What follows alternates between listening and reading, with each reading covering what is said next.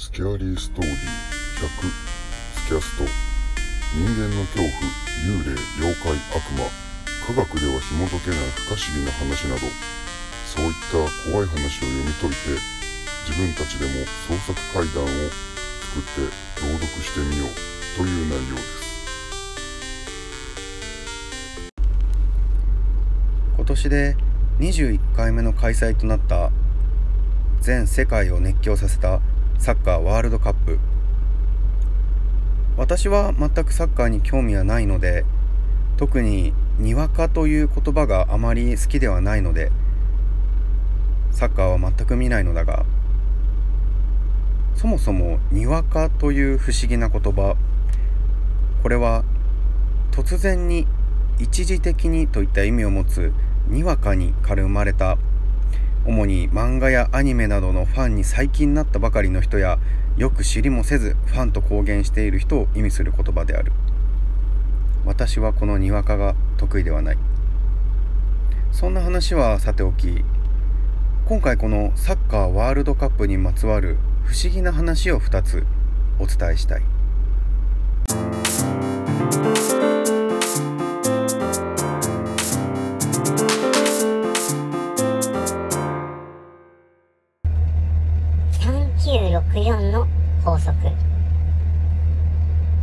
サッカーワールドカップで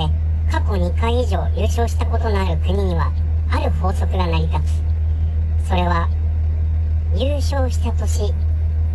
その4桁の数好きな組み合わせを足し算すると3964になるという法則だ。例えば数多く優勝しているブラジル。優勝した年は1962年。1970年。1994年2002年。これらの1962足す2002イコール3964残りの1970年足す1994年イコール3964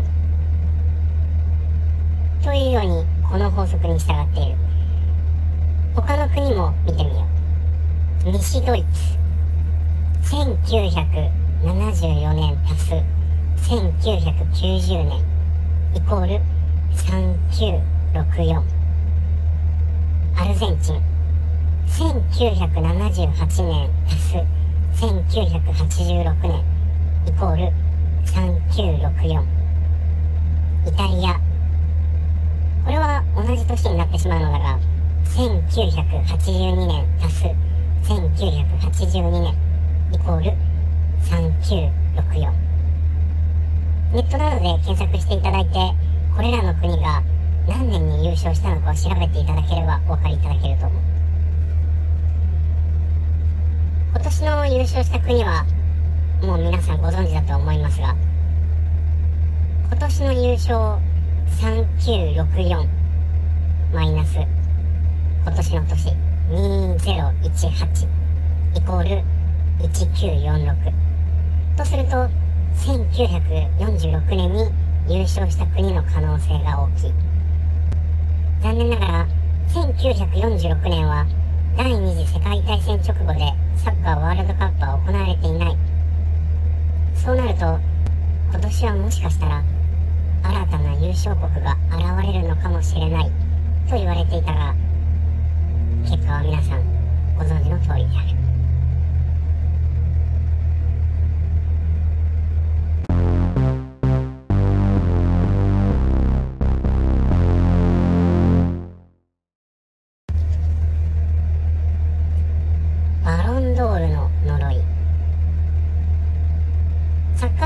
とって最大の名誉バロンドール世界年間最優秀選手賞。当然ながらこの賞をもらえるのは最高のサッカー選手。だがこの賞には恐ろしい呪いがかけられていると言われている。サッカーワールドカップの前年度にバロンドールを受賞した選手はワールドカップの頂点に立てない。すなわち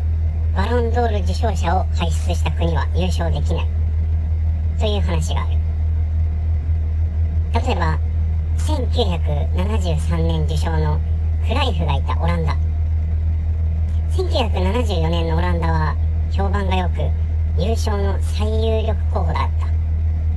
実際予選から決勝トーナメントまで評判通りに順当に勝ち進んだ。この時は誰もがオランダの優勝を疑わなかっただろう。だが決勝では西ドイツに逆転負けを消したのだ。改めて近年の例を見てみよう。2001年のバロンドール受賞者はワンダーボーイことイングランドのマイケル・オーウェン。2002年日韓ワールドカップでイングランドはブラジルに敗れベスト8敗退。2005年の受賞者はファンタジスタと呼ばれたブラジルのロナウジーニョ。2006年ドイツ大会ではジスタをしたブラジルがフランス相手に1点も奪えずベスト8 2009年の受賞者はマラドーナ2世と言われるアルゼンチンのリオネル・メッシ。2010年の南アフリカ大会ではアルゼンチンは準々決勝でドイツに敗れまたしてもベスト8 2013年の受賞者はポルトガルのクリスチアーノ・ロナウド。2014年のブラジル大会ではポルトガルはなんとまさかのグループリーグでの敗退。このようにバロンドールの呪いは確実に存在するようだ。2017年はまたしてもポルトガルのクリスチアーノ・ロナウドがバロンドールを受賞している。そしてポルトガルの今年の結果は決勝トーナメント1回戦敗退。ベスト16で終わっている。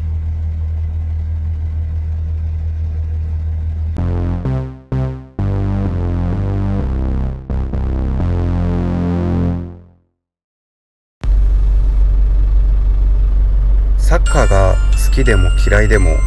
興味があってもなくても世間が騒いでいるそんな時期にこういった知識を披露すると人気者になれるのかもしれない。皆さんがワールドカップの話で盛り上がっている中私も一瞬にわかというものに乗っかってみてこういった話をお送りした。この話が本当かどうか信じるかはあなた次第ですがこういった話をするとまた盛り上がるのではないでしょうか。